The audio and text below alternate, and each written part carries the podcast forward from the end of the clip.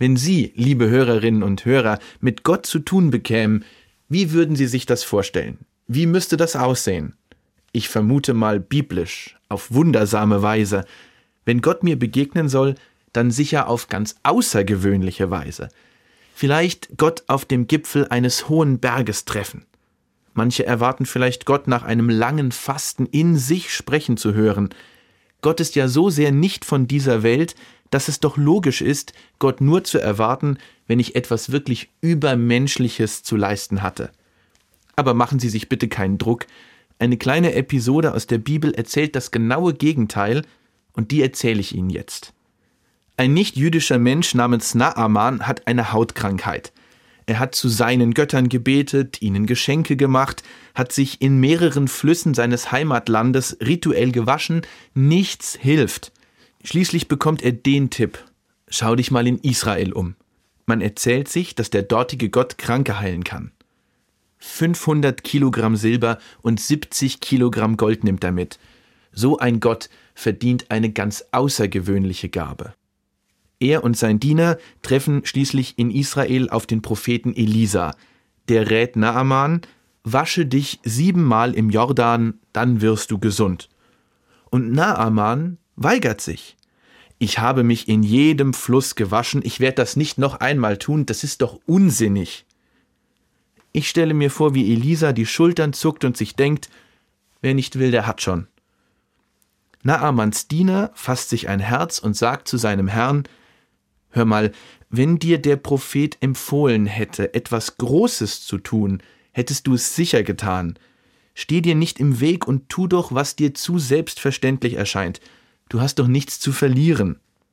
Und Naaman tut das Naheliegende, wäscht sich und wird gesund. Am Ende will er Elisa Gold und Silber überreichen. Elisa aber lehnt ab, er und sein Gott brauchen solchen Zinnober nicht. Wissen Sie, mir gefällt das. Wer hofft, dass Gott handelt, der oder die soll das Naheliegende nicht ausschließen. Ich denke, gläubige Menschen warten oft auf den großen Knall, das große Wunder, damit Gott seinen guten Willen auch hörbar und sichtbar macht. Aber es gehört anscheinend zu den Eigentümlichkeiten des biblischen Gottes, dass er seinen guten Willen gerade im Naheliegenden vermittelt. Das heißt aber nicht, dass Naaman ein blindes Huhn wäre aber das, was eigentlich nahe liegt, kann einem manchmal ganz schön fern sein. Ich habe das mal erlebt.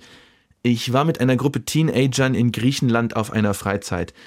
Eine Frau in meinem Alter, die ebenfalls als Betreuerin dabei war, war Angela.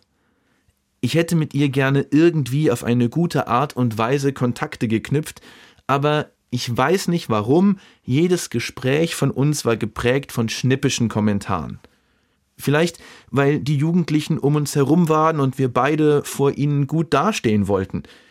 Ich habe einen richtigen Konkurrenzkampf angefangen und ich wollte natürlich unbedingt gewinnen. Ich wollte der Coolere sein und ich wollte dieses Machtspielchen gewinnen.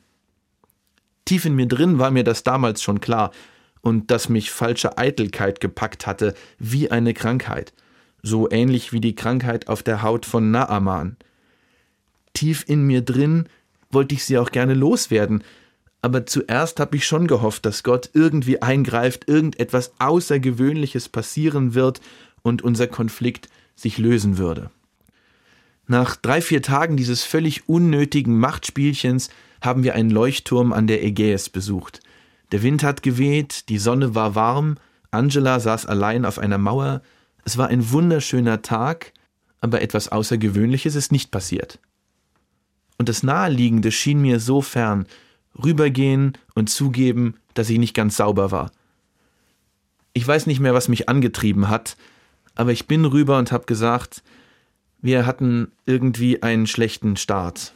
Ich hätte gerne einen positiven Umgang mit dir. Können wir neu anfangen? Wieder ein paar Tage später hat sie gesagt, ich habe einen ganz anderen Matthias erlebt. Ich glaube schon, dass da der Heilige Geist geweht hat. Kraft und Versöhnung habe ich erlebt, nur halt anders, als ich erwartet hätte. Ohne Applaus, aber dafür mit Herz. Da habe ich was gelernt. Es war naheliegend drüber zu gehen. Es war naheliegend, die eigene Eitelkeit zu überwinden, mich im übertragenen Sinne zu waschen. Es hat auch nichts gekostet. schon gar nicht 500 Kilogramm Silber und 70 Kilogramm Gold, die Naaman aus der Bibel für ein angemessenes Geschenk gehalten hat. Und noch etwas habe ich gelernt. Gottes gute Absicht für ein friedliches Miteinander zeigt sich im Naheliegenden. Es braucht keine außergewöhnliche Leistung, keine außergewöhnliche Erscheinung. Gar nicht so selten liegt das, was gesund macht, nah. Das zeigt die kleine Geschichte von Naaman.